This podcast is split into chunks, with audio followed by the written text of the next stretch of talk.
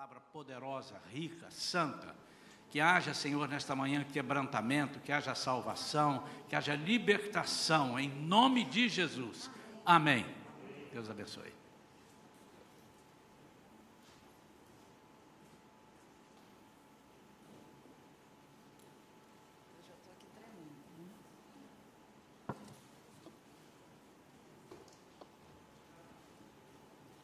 Paz, amados.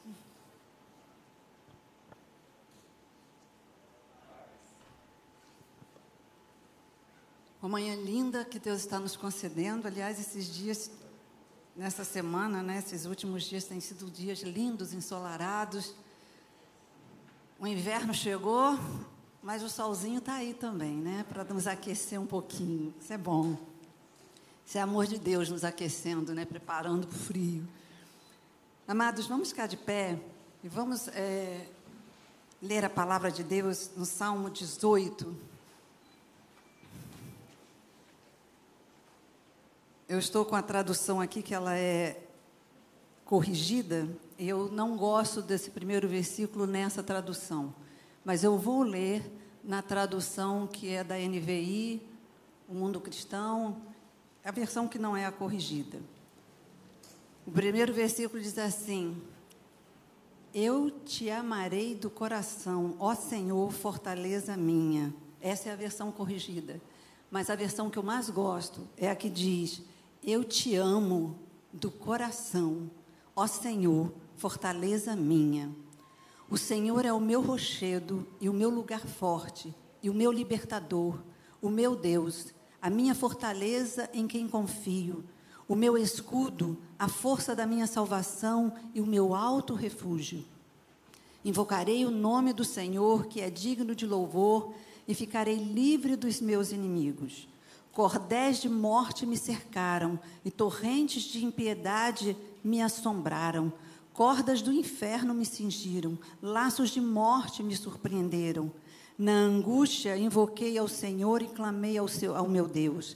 Desde o seu templo ouviu a minha voz e aos seus ouvidos chegou o meu clamor perante a sua face. Então a terra se abalou e tremeu e os fundamentos dos montes também se moveram e se abalaram, porquanto se indignou. Do seu nariz subiu fumaça, e da sua boca saiu fogo que consumia, carvões se acenderam dele. Abaixou os céus e desceu, e a escuridão estava debaixo de seus pés. E montou num querubim e voou, sim, voou sobre as asas do vento. Fez das trevas o seu lugar oculto, o pavilhão que o cercava era a escuridão das águas e as nuvens dos céus. Ao resplendor da sua presença, as nuvens se espalharam, e a saraiva e as brasas de fogo. E o Senhor trovejou nos céus. O Altíssimo levantou a sua voz, e havia saraiva e brasas de fogo. Despediu as suas setas e os espalhou, multiplicou raios e os perturbou então foram vistas as profundezas das águas e foram descobertos os fundamentos do mundo. Pela tua repreensão, Senhor, ao soprar das tuas narinas, enviou desde o alto e me, e me tomou, tirou-me das muitas águas, livrou-me do meu inimigo forte e dos que me aborreciam, pois eram mais poderosos do que eu. Nós vamos ler até aqui. Vamos orar. Papai querido, louvado e bendito seja o teu nome. Obrigado, ó Deus, por esta manhã tão linda, ó Deus. Obrigada pelos momentos de louvor, Senhor, onde nós entronizamos o teu nome, ó Deus, reconhecendo a tua grandeza, Deus, a tua soberania, a tua bondade, Senhor, o teu amor tão grande por cada um de nós, ó Pai. Obrigada agora pela tua palavra, Deus. Fala aos nossos corações, ó Deus, em nome de Jesus. Amém.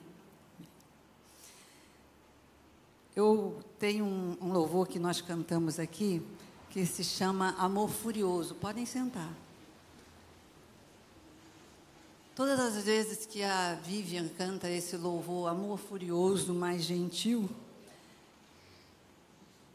eu fico me perguntando, quer dizer, eu ficava me perguntando, será que as pessoas estão entendendo o que estão cantando? Que, que amor é esse que é furioso E que furioso não tem nada a ver com gentil, mas ele é furioso e é gentil. Será que a gente sabe o que está cantando? É tão paradoxal. Enquanto eu estava lendo esse Salmo 18 essa semana, fazendo um devocional, esse louvor veio o tempo todo na minha mente. Enquanto eu lia, a minha mente ficava ouvindo o louvor, que o, o amor de Deus é furioso e gentil. E eu falei, Senhor, o que, que o Senhor quer falar comigo através desse salmo com esse louvor? E aí, conforme eu fui lendo, eu fui vendo por que, que esse amor, eu queria ler os versos 35 Aliás, eu vou ler a partir do verso 30. Diz assim: O caminho de Deus é perfeito, a palavra do Senhor é provada, é um escudo para todos que nele confiam. Porque quem é Deus senão o Senhor? E quem é rochedo senão o nosso Deus? Deus é o que me cinge de força e aperfeiçoa o meu caminho, faz os meus pés como os das servas, em outra tradução, como das costas, e põe-me nas minhas alturas, adestra as minhas mãos para o combate, de sorte que os meus braços quebraram um arco de cobre. Também me deste o escudo da tua salvação, a tua mão direita me susteve, e a tua mansidão me engrandeceu. O interessante nesse salmo é que em toda narrativa você começa contando uma história e ela vai num crescente até ela atingir um clímax. É assim toda a história. Quando você começa a contar uma história, era uma vez, aí você vai contando, até que chega no auge, no clímax, onde ah, chegou o final. Mas engraçado esse salmo, começa exatamente pelo clímax. Davi começa exaltando o Senhor, dizendo para Deus: Deus, eu te amo, eu te amo do coração. E aí, ao longo do salmo, ele vai explicando esse clímax. Ele vai dizendo por quê que ele começa declarando a Deus o seu amor. Quando eu estava lendo o salmo, ouvindo esse louvor na minha mente enquanto lia, a minha mente foi também em Jeremias 31. Eu coloquei aqui os três textos que me vieram à mente quando eu estava lendo esse salmo. Jeremias 31, 3 diz que com amor eterno eu te amei, e com benignidade eu te atraí. Tem outra tradução que diz que com laços de ternura eu te atraí. E depois, lá em Efésios, Paulo vai mostrar que não tem como entender nem explicar esse amor. Ele é alto, ele é profundo e ele é extenso, largo, porque é exatamente lá, no alto, profundo e largo Deus mostrou a intensidade do amor dele por cada um de nós. Foi lá na cruz. Eu preciso olhar para a cruz para entender. Não vou entender, não. Mas eu vou ter uma mínima noção do que é esse amor. Então, eu queria que você parasse para pensar agora. Ouve Deus falando, fecha teus olhos um pouquinho e vê que coisa gostosa. Ouve Deus falando, eu te amo com amor eterno. Eu te atraio com laços de ternura para meu amor. Como isso é grande e gostoso. Como isso é tremendo. No tempo que nós vivemos, onde o amor está tão esquecido, essa expressão, eu te amo, ela foi tão banalizada, está tão desacreditada, mas quando Deus diz para você e para mim, eu te amo, eu te amo não por um tempo, não pelo que você faz, não pelo que você é. Eu te amo para todo sempre, eternamente. Eu quero você comigo, não por um tempo, mas por toda a eternidade. Isso é tão lindo, é tão maravilhoso. Quantos de nós hoje é, temos sentido falta dessas palavrinhas mágicas que Davi começou o salmo falando: Eu te amo, ó Senhor, do coração. Ele estava enfatizando que esse amor não era um amor passageiro ou um amor é, superficial, não, era algo profundo. E só desse jeito nós podemos amar a Deus com toda a nossa força, com todo o entendimento. Só desse jeito, do mais profundo do nosso ser. Porque aí nós vamos então poder obedecer esse princípio, porque amar a Deus é antes de tudo um princípio. É uma obediência.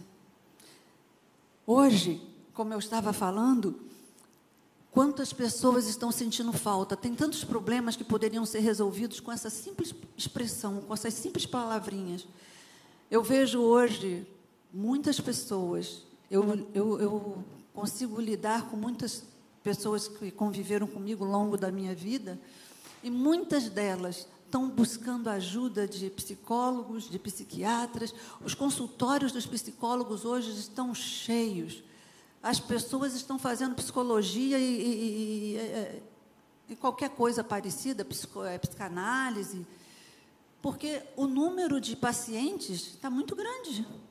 As pessoas estão buscando a ajuda, e a, e a, palavra da pastora nessa manhã, na sua oração, foi né, de que às vezes nós buscamos a ajuda até do ímpio, né, que não tem nada para nos aconselhar, quando a palavra de Deus nos dá o conselho, o nosso próprio Deus nos aconselha mas a gente tem visto lares sendo desfeitos, sabe? Relacionamentos conjugais sendo desfeitos, relacionamento entre pais e filhos abalados por simplesmente faltar uma declaração constante de eu te amo, sabe?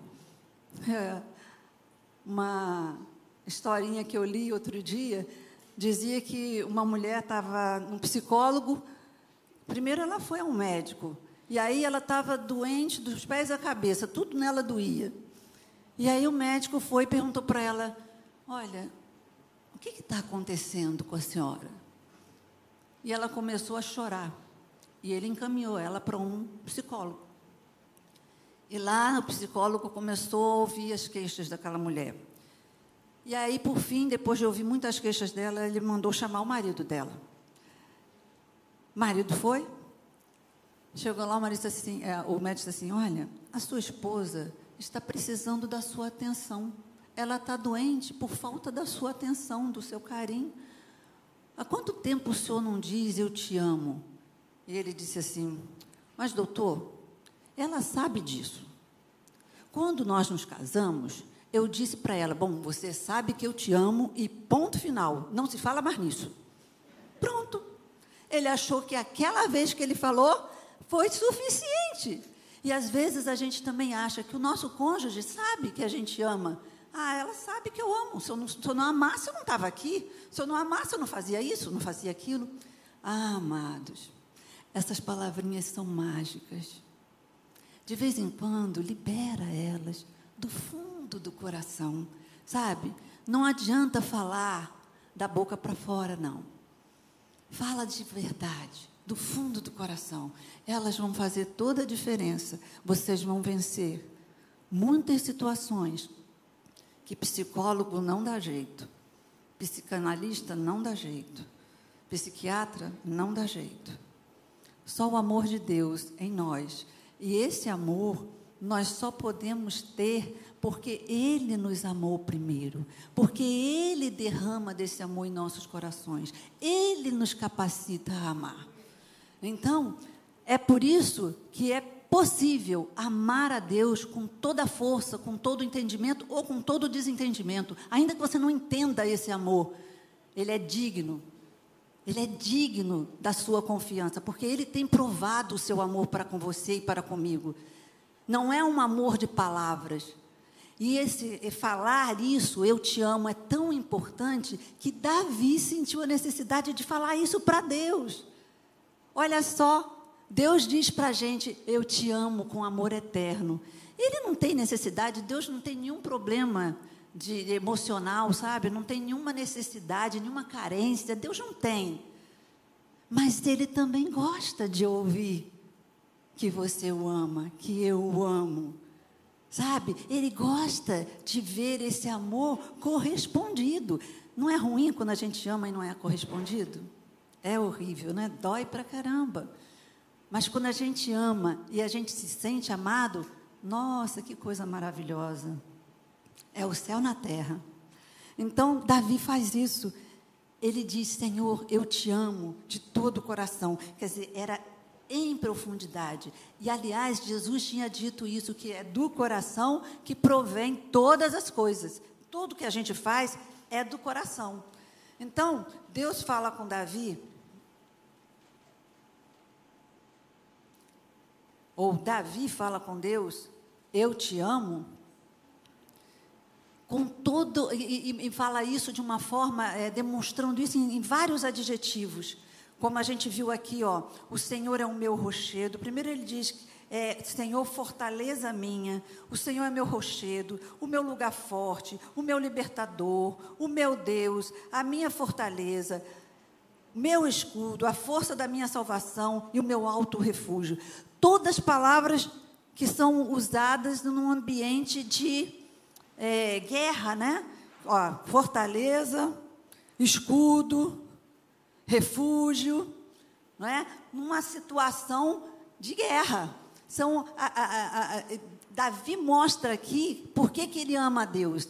Porque ele viu em todas as situações da sua vida Deus sendo proteção de todos os lados, em todas as horas da vida dele. Então ele reconhece isso. E, e, e quando ele diz que ele ama, na realidade, ele está cumprindo um objetivo, um princípio, que é o amar a Deus sobre todas as coisas. Ele conhecia a lei de Deus. Ele conhecia o princípio de amar a Deus. Ele já tinha ouvido quando Saul tinha oferecido holocaustos a Deus e Samuel chegou para ele lá em 2 Samuel, acho que no capítulo 15, ele diz assim: Porventura Deus tem tanto prazer em holocausto? E não no obedecer e não no amar, porque amar e obedecer na palavra de Deus elas são sinônimas, porque o amor é um mandamento. E a palavra de Deus diz, né, Jesus mesmo falou, eu anotei aqui em João 14, 21, que aquele que tem os meus mandamentos e os guarda, esse é o que me ama. Então, ter os mandamentos, guardar os mandamentos, é amar a Deus. Amar e obedecer são sinônimos na palavra de Deus. E Davi, ele estava obedecendo a um princípio de amar a Deus. E aí, o livramento que ele vê aqui das mãos de, do, dos seus inimigos, ele diz aqui: cordéis de morte me cercaram, Torrentes de impiedade me assombraram. Cordas do inferno me cingiram. Laços de morte me surpreenderam. Então, essa história toda aqui da vida de Davi, porque Davi está escrevendo esse salmo no final da vida dele. E tudo que ele vai é, é, falar de uma forma bem coesa nesse salmo 18, que na realidade é uma réplica de 2 Samuel, capítulo 22, toda essa história de Davi está lá registrada desde 1 Samuel, no capítulo 18, até o capítulo 21 de 2 Samuel. Então, se você ler o livro de Samuel, 1 e 2 Samuel, você vai ver toda a história de Davi, e você vai poder entender esse salmo, que na realidade ele faz, ele concentra né, toda a sua história nesse salmo, que é o capítulo 22 também de 2 Samuel. E aí, ele vai ter uma aqui, quando ele vai falar né, de, de, de do livramento que Deus dá a ele, ele, ele registra as experiências que ele teve com Deus e, e ele faz, é, usando esses adjetivos de guerra que eu já falei, ele fez com que tudo isso, reconhecer a mão de Deus em cada uma dessas situações, não obstante a habilidade dele como guerreiro, ele reconheceu que todas as vitórias que ele teve, não fosse o Senhor, ele não conseguiria.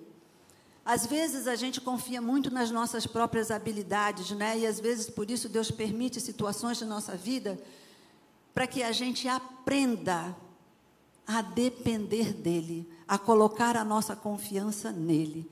Deus tem duas formas de tratar conosco nas situações difíceis.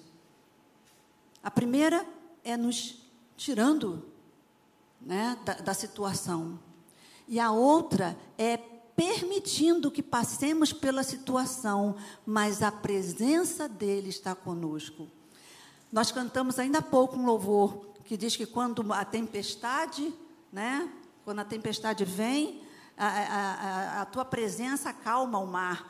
Então, é isso que Deus faz. Deus nunca prometeu que nós não passaríamos por aflições. Nunca. Ao contrário, a palavra diz que no mundo nós vamos ter aflições, nós vamos passar por angústias. O próprio Senhor Jesus, ele assumiu a condição humana e na sua condição humana, ele provou todas as tentações que nós passamos nessa vida. Mas ele prometeu estar conosco todos os dias até a consumação dos séculos. Isso é promessa dele. É promessa dele que quando você passa por situações difíceis, ele não está alheio, ele não tem prazer em nos ver sofrer, mas às vezes é preciso, porque ele quer nos ensinar a dependência dele, ele quer nos trazer para junto dele. Em cada situação de aperto, ele está dizendo: olha, não queira viver longe de mim, não queira viver sem mim. Eu sou tua força, eu sou tua fortaleza, eu sou o teu ajudador. Ele quer que nós reconheçamos que sem Ele nós não somos nada e não podemos fazer nada. O sofrimento aprofundou o amor de Davi por Deus.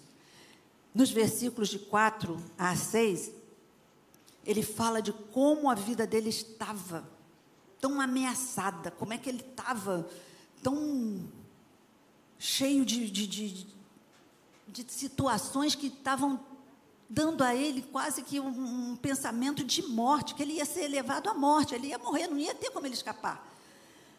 Ele, não obstante isso, ele clama ao Senhor.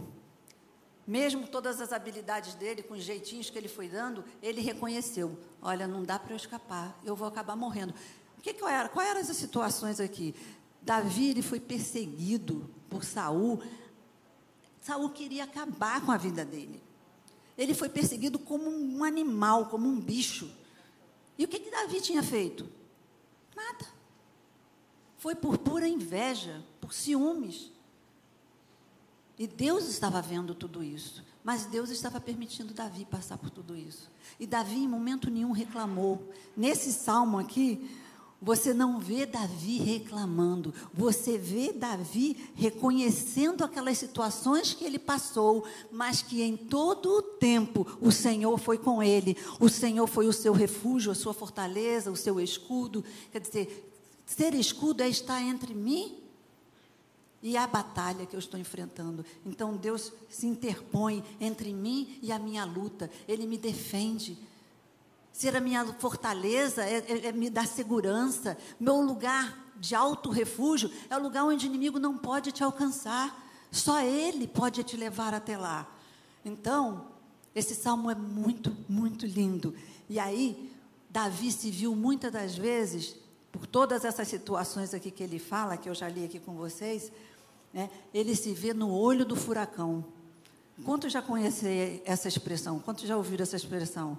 Fulano está no olho do furacão, eu estou passando por um furacão, eu estou no olho do furacão. O olho do furacão é o centro da situação, do problema. E aí, você sabia que é exatamente no centro do furacão que há calmaria? Olha que coisa paradoxal. Às vezes você fica fugindo de estar no olho do furacão. E é justamente ali que Deus quer te levar, para você provar da calmaria, da paz que vem dele, da segurança que vem dele. Então, não queira fugir, não. Simplesmente se entregue ao Senhor. Sabe, se entregar ao Senhor é ir para o olho do furacão. Deixar, sabe, Ele mostrar. Para quê que Ele está te levando para aquelas situações? Deus não tem prazer em nos ver sofrer. Tem um porquê. Então, eu queria dizer para você, e eu disse isso para mim mesma, porque as situações, principalmente nos tempos que nós vivemos, estão muito difíceis. Os nossos é, sentimentos estão profundamente abalados. Eu tenho recebido notícias de morte, mais de uma toda semana, de pessoas com quem eu convivi por mais de 40 anos. Então, isso deixa, às vezes, a gente abalado, triste. Mas olha, o Deus que foi com Davi é o mesmo Deus que está comigo e que está com você. É o mesmo Deus que nos conforta, é o mesmo Deus que nos protege, é o mesmo Deus que nos consola. Davi, todas as palavras que ele usa aqui, todas as coisas, quando ele diz assim, enviou desde o alto e me, e me tomou, tirou-me das muitas águas, livrou-me do meu inimigo forte e dos que me aborreciam, pois eram mais poderosos do que eu. Na realidade, Davi tinha o conhecimento da história do povo de Israel. Ele conhecia Deus pela história do Êxodo, pelo Pentateuco, que era a Bíblia que eles tinham. E Deus tinha livrado Israel da mão de Faraó. Ele agora estava vendo na sua própria experiência que, assim como Deus tinha livrado Israel do Faraó, do Egito, ele agora estava livrando das mãos de Saul. Assim como ele sabia da história de Moisés, que foi tirado das águas, ele diz aqui: Livrou-me do meu inimigo forte, dos que me aborreciam, pois eram mais poderosos que eu, e desde o alto me tomou e tirou-me das muitas águas. Que águas eram essas? Não eram águas reais, eram águas do mar da aflição, porque a sensação que você tem quando está fazendo, passando por aflição é de que você está num mar revolto, numa tempestade. E aqui ele está falando das águas do sofrimento, que ele foi tirado, assim como Moisés foi tirado também. Então, a experiência que ele estava usando, né, as palavras que ele estava usando, tinha a ver com toda a história que ele conhecia do Êxodo, do povo de Israel. Mas agora, ele provava na própria pele que esse Deus era tão real quanto foi na época da tirada do povo do Egito, que ele era tão real quanto quando tirou Moisés das águas. Ele estava vivendo essas mesmas experiências. Agora, essas experiências não eram mais as experiências do povo de Israel, não era uma história que ele conhecia, eram as suas próprias experiências. É por isso que Deus nos permite passar por situações de aflições, porque Ele quer que as experiências que nós vivamos não sejam. Ele não quer que a gente fale do que a gente ouviu apenas. Ele quer que a gente fale daquilo que a gente tem vivido com Ele, porque Ele é o mesmo Deus, Ele é real. Ele não foi um Deus histórico, Ele é um Deus da história. Ele continua fazendo história na minha vida, na sua vida, na história da humanidade. Ele continua trabalhando. Então, eu anotei aqui uma coisa é, que a gente lembra de Jó. A ideia que eu tive aqui era a mesma de, de Davi, como Davi estivesse dizendo assim: eu conhecia Deus da história que eu ouvia, mas agora a história é minha. É, é parafraseando Jó.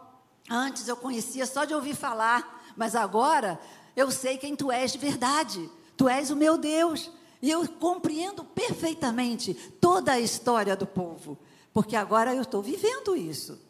O cuidado de Deus no sofrimento fez então com que Davi conhecesse o verdadeiro Deus, conhecesse e confiasse nele. Porque, gente, quando nós passamos por situações, nós vivemos as experiências que nos vão trazer conhecimento desse Deus e isso vai nos levar a confiar nele. Eu só posso confiar em quem eu conheço. Eu só posso exaltar quem eu conheço. Então, para eu confiar em Deus, eu preciso conhecer. E para eu adorá-lo e amá-lo com todo o meu ser, eu preciso conhecer. E eu só vou conhecer através das provas, através das situações, onde Deus vai mostrar: olha, onde você não pode, eu posso, conta comigo, eu estou contigo. Eu quero você junto de mim. Eu quero te trazer para perto. Eu estou te atraindo com meus laços de ternura. Então, o amor furioso de Deus por nós é algo incompreensível. Amor furioso, mais gentil. Isso só pode acontecer no campo das ideias. É um paradoxo. Quem sabe português aqui conhece figuras de linguagem, figuras de pensamento. Essa é uma figura de pensamento. Você tem a antítese e tem o paradoxo. A antítese é, são palavras antônimas, né? são palavras opostas numa frase, mas que elas são perfeitamente normais. Por exemplo, se eu digo assim: água mole em pedra dura, tanto bate até que fura. Isso não é uma verdade? A água mole, a água não é mole? A pedra é dura. Então, ó, mole e duro. São palavras opostas. Mas não é nenhum absurdo dizer que a água mole, de tanto pingar ali na pedra dura, vai acabar fazendo furinho nela. Não, a gente não vê isso? Não é natural isso?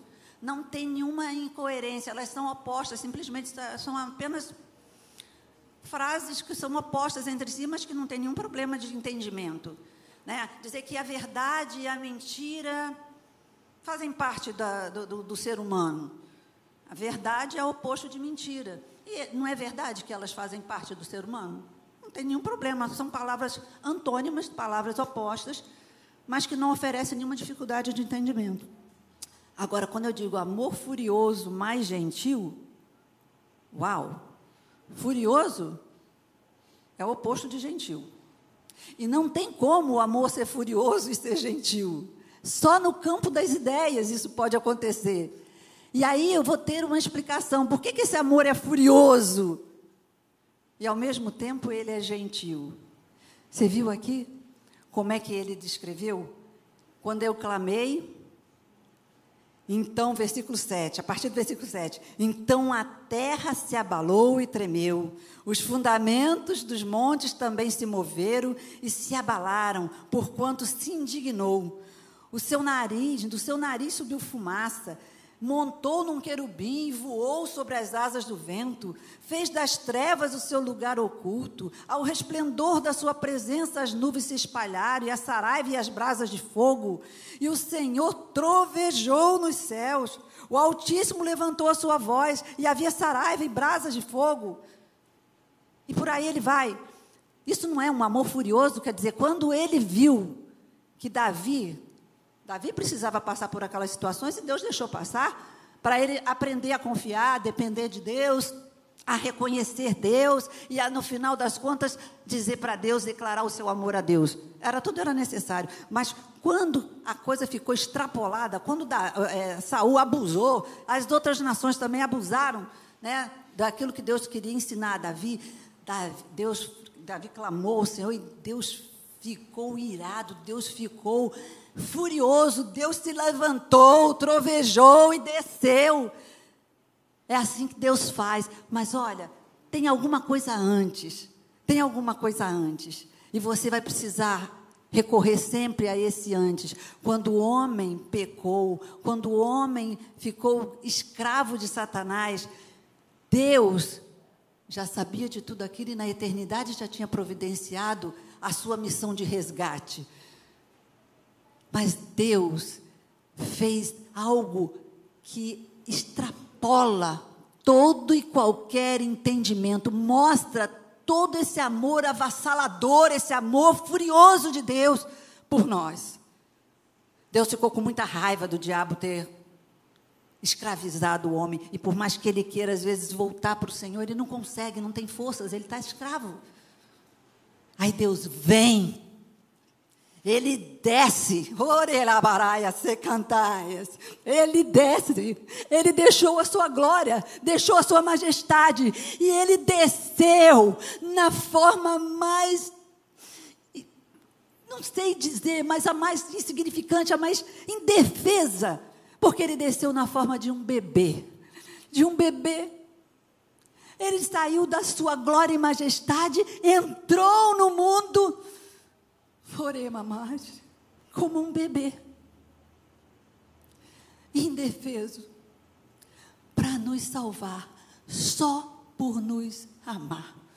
E amar de uma forma tal que ele foi capaz de dar esse bebê que cresceu, foi humilhado, foi traído, foi rejeitado, foi condenado à morte e morte de cruz, a pior morte de uma dor que ninguém pode imaginar. Foi condenado a essa morte, morte de cruz. Então esse amor ele é intensificado e ele é minimamente entendido, porque é a expressão maior de como Deus nos ama dar o seu próprio filho por mim, por você, por amor a nós. E Deus, se foi capaz de dar o seu próprio filho para morrer por mim, por você, o que Ele não é capaz de fazer para livrar a mim e a você das situações que o inimigo lança e que Deus permite que passemos para que nós possamos crescer, para que nós possamos conhecê-lo, para que nós possamos obedecê-lo, confiar nele, amá-lo. Por isso que Paulo chega lá aos Efésios, no capítulo 3, no versículo 17 a 20. Vamos abrir a palavra de Deus e vamos ler?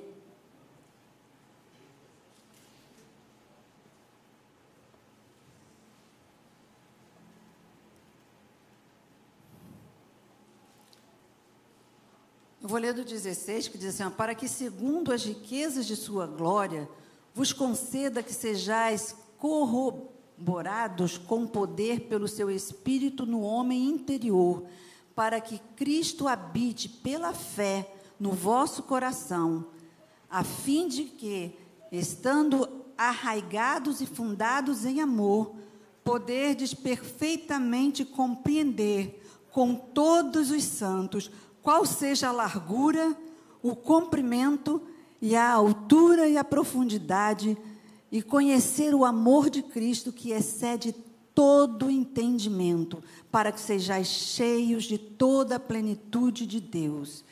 E aí eu coloquei o versículo 20, mas ele para eu ler o 20 eu tenho que ler até o final.